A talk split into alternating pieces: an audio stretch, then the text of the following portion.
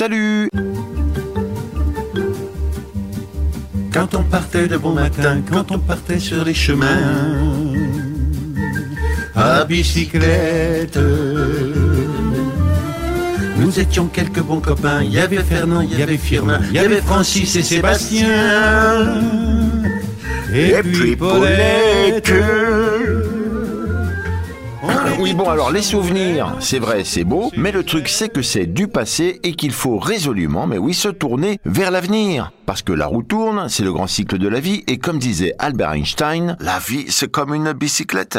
Il faut avancer pour ne pas perdre l'équilibre. Oui, je suis pas sûr qu'il parlait comme ça, mais enfin bon, c'est l'idée. Alors d'accord Albert, mais aussi quand même, il faut faire gaffe à ne pas dérailler, tomber et encore moins crever. Surtout que cet avenir, hein, cet avenir qu'on nous propose sous forme d'un futur venu du passé, mais déjà bien présent, eh ben c'est quoi cet avenir? C'est la bicyclette. Pour vous en convaincre, il suffit de regarder autour de vous, que vous circuliez en deux roues, roller, voiture électrique, gyropode, monocycle, overboard en basket ou en poussette, sur nos trottoirs ou nos rues de moins en moins polluées, sans doute, mais beaucoup, beaucoup moins sûres, ça c'est sûr. Et c'est pas évident de dire moins sûr, ça c'est sûr. C'est sans doute plus simple si on le susurre. Oui, bon, bah alors c'est pour cette raison à venir qu'armé de courage et de rustine, gonflé à bloc, je saute en selle et enclenche la dynamo avant d'écraser les pédales. Le vélo, la véloche, la bicyclette, le biclou, le clou, le zinc ou la petite reine, c'est mon contre-la-montre du jour, tout de suite, après le générique.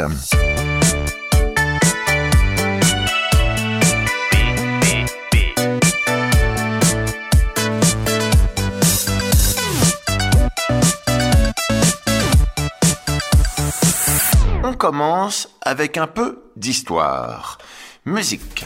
La roue a été inventée en basse Mésopotamie, l'Irak actuel, par les Sumériens au cours du 4e millénaire avant notre ère, en perçant un disque de bois pour y placer un axe de rotation. Le premier vélocipède, la Dresienne, a été inventé par le baron Karl Dress von Sauerbrunn Pardon si je prononce mal, euh, Karl. en 1817. Bon, alors j'ai pas bien compté, mais ça faisait quand même déjà 5000 ans qu'on avait la roue. En plus, la Dresienne de Karl, c'est très rustique. hein. C'est un vélo en bois. En gros, t'es assis sur une poutre et ça avance si tu pousses sur le sol. Avec tes pieds. 50 ans plus tard, à Paris, on est donc en mars 1861, Pierre Michaud, un serrurier, améliore la Drésienne en y ajoutant des repose-pieds. C'est l'arrivée de la pédale. En 1870, invention du grand bi. Une énorme roue avant, une toute petite roue à l'arrière. je passe parce que c'est compliqué, vous irez voir les photos. Et en 1884, John Kemp Starley invente la chaîne. Oui, la chaîne de vélo. Petite parenthèse, il est à noter qu'à la même époque, les femmes qui gagnent en indépendance grâce aux suffragettes voient dans le vélo pour la première fois l'occasion d'utiliser un moyen de transport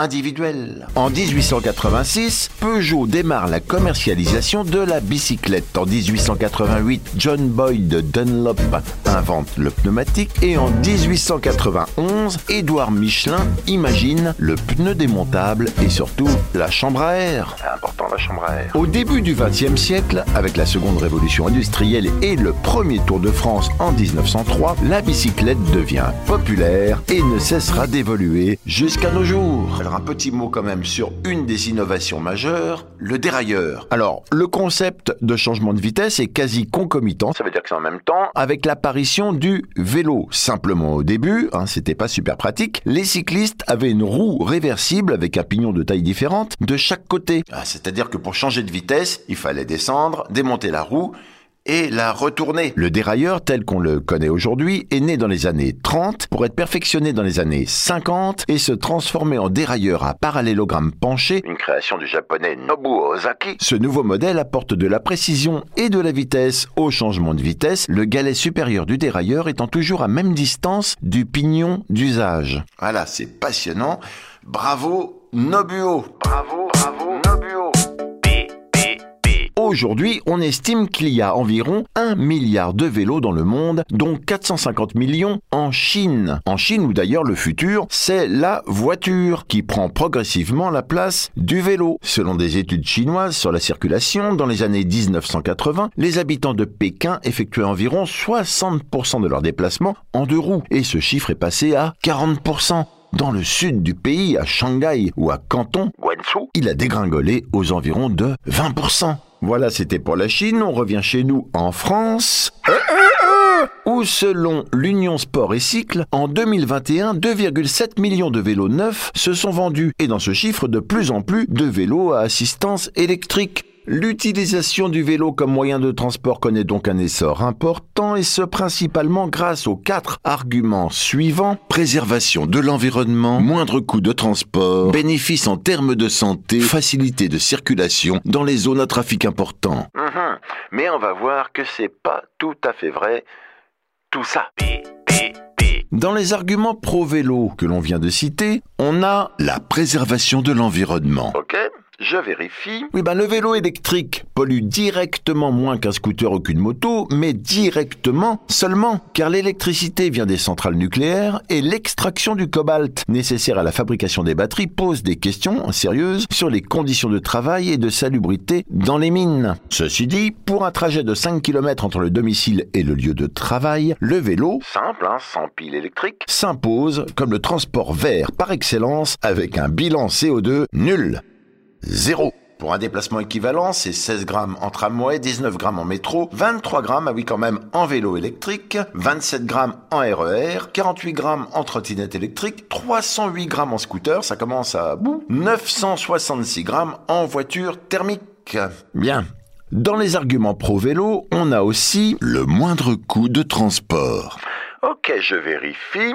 Bon, alors là, je tombe sur un vélo entièrement en or de 24 carats à 500 000 dollars, réalisé par The House of Solid Gold.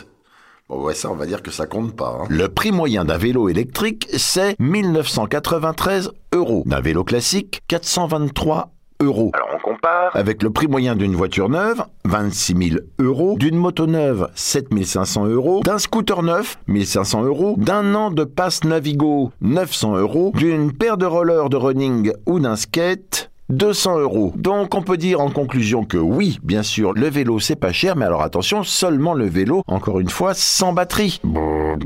Et d'ailleurs c'est marrant parce que ça beau être pas cher, en France, on compte plus de 400 000 bicyclettes dérobées tous les ans et 80 000 cyclistes finissent par renoncer à faire du vélo chaque année à cause de ce fléau. En Europe, c'est 2,9 millions de vols de vélos par an, ce qui fait une moyenne de 331 vélos volés à chaque heure de la journée. Hein, ça fait 6 par minute.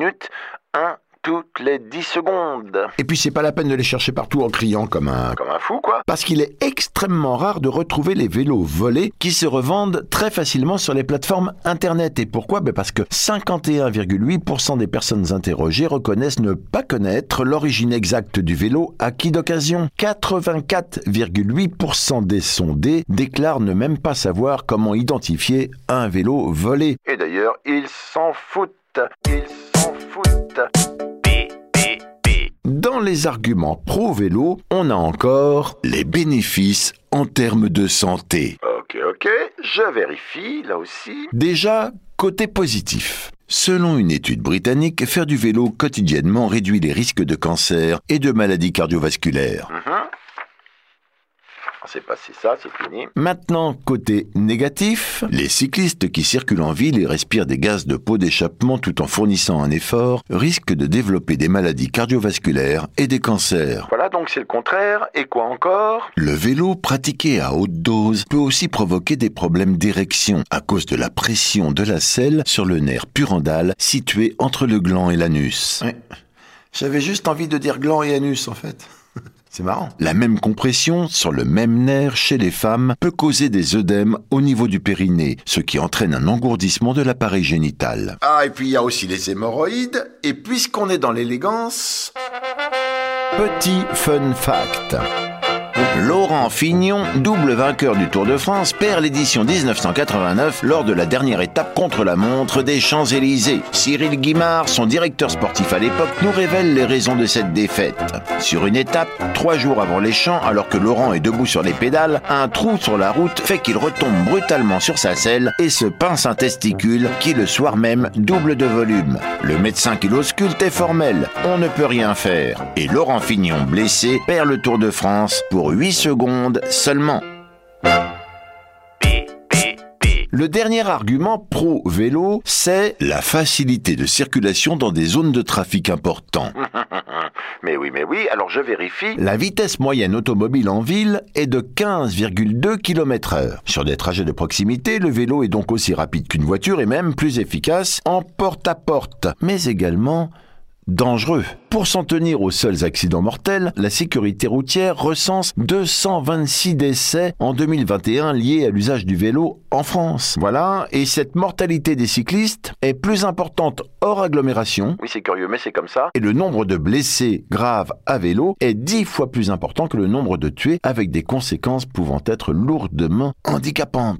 Le risque d'être sérieusement blessé seul est 20 fois plus élevé pour un cycliste que pour un automobiliste. Et pour finir sur une note plus légère, eh ben les animaux sont à l'origine d'environ 1300 accidents par an. On ne pense pas forcément au premier abord à des insectes, ben c'est on a tort, parce que 700 cyclistes sont victimes de piqûres de tiques ou d'insectes chaque année. Ça c'est de la statistique. Tic tic qui pique.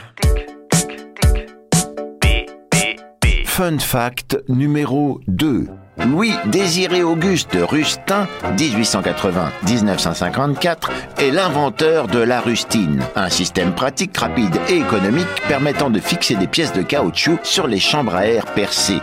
Cette modeste mais astucieuse invention devient vite un accessoire indispensable et l'action commerciale n'est pas en reste. De très nombreuses publicités réalisées par Monsieur Goberti fleurissent dans la presse spécialisée et sur les murs de Paris avec comme slogan vous pouvez crever. Il existe des conséquences insolites à l'utilisation de la bicyclette. En 2016, une étude menée par un groupe d'universitaires bordelais révélait que 51% des femmes à Bordeaux plaçaient le vélo comme le moyen de transport qui les expose le plus au harcèlement. Les témoignages de femmes qui se sont senties harcelées à vélo se multiplient. Je rentrais du lycée à vélo, un homme sur le trottoir m'a sifflé, je n'ai pas réagi, au feu rouge il est arrivé tout près de moi et m'a traité de petite salope.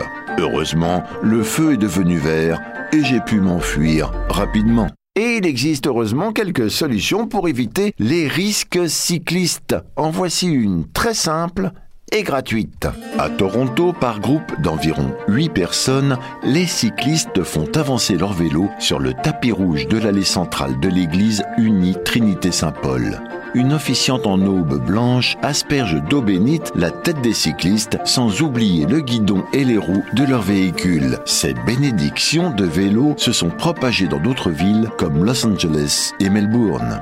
Alléluia. Et alors tout à fait dans un autre genre, des solutions moins catholiques. En montagne ou en forêt, la cohabitation est parfois difficile entre vététistes, promeneurs et chasseurs. Ainsi, on peut y rencontrer des fils et câbles tendus, des planches à clous soigneusement enterrées ou minutieusement dissimulées sous les feuilles, des tessons de verre, des rochers déplacés en sortie de virage. Autant de pièges qui ne sont pas seulement placés pour contrarier les vététistes en les détournant, comme il pourrait arriver avec la simple obstruction d'un sentier, mais bel et bien destiné à blesser gravement les cyclistes indésirables.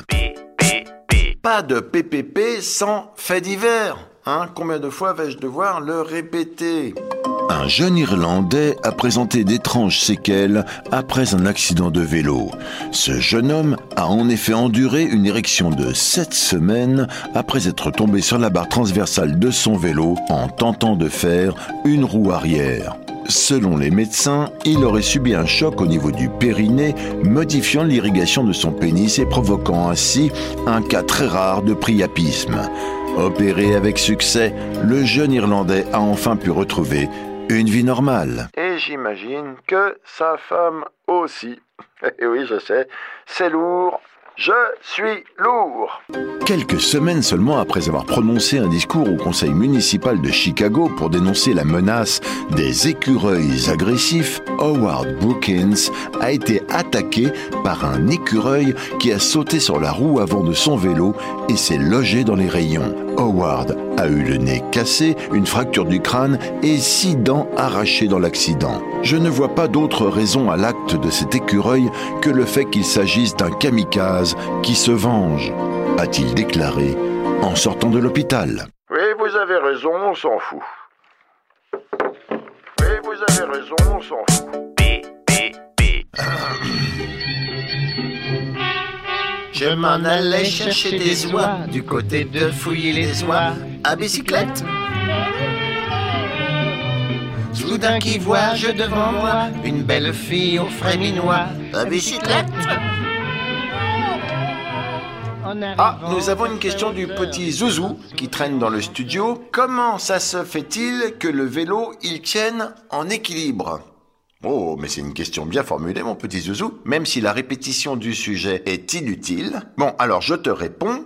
Un vélo se maintient droit lorsqu'il est dirigé de façon à ce que les forces de réaction du sol compensent exactement toutes les autres forces qu'il subit. Gravité, inertie, force centrifuge en cas de virage et force aérodynamique en cas de souffle de côté. L'effet gyroscopique des roues aide à la stabilité, mais c'est le cycliste qui maintient le vélo en équilibre dynamique. Pour faire simple, alors Zouzou, ton vélo ne tient pas debout tout seul. Et comme tu es sage, je vais te donner le truc magique à savoir. Déjà, faut pédaler. Ensuite, si ton vélo penche à droite, bon, ton réflexe immédiat, ça va être de tourner ton guidon à gauche pour te rattraper. Et là, Tu vas tomber Ah, bah oui parce qu'en vélo, il faut faire le contraire de ce qu'on pense qu'il faut faire. Si ton vélo penche à droite, il faut tourner ton guidon à droite. Et oui, et s'il penche à gauche, tu tournes ton guidon à gauche. Alors je sais que c'est un peu compliqué, et c'est d'ailleurs pour ça qu'il y a un âge minimum pour apprendre le vélo. Environ 5 ans, âge auquel le système nerveux est suffisamment développé.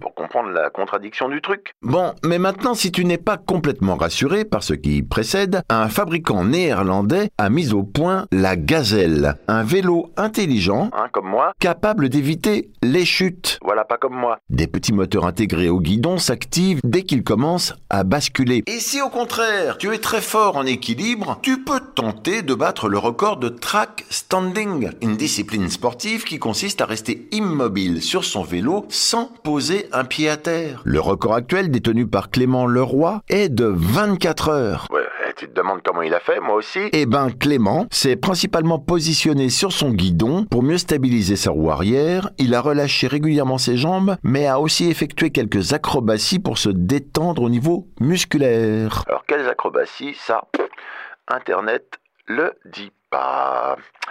Voilà, voilà. PPP à bicyclette, c'est terminé. On se retrouve la semaine prochaine pour faire le tour des dangers qui nous guettent cet été. Et où ça? Eh bien dans PPP, bien sûr. Et PPP, pourquoi? Non, mais ça va aller, les questions, là, quand même, là Parce que personne ne peut lire, écouter ou voir tous les trucs de dingue qu'on trouve sur Internet. Euh, Salut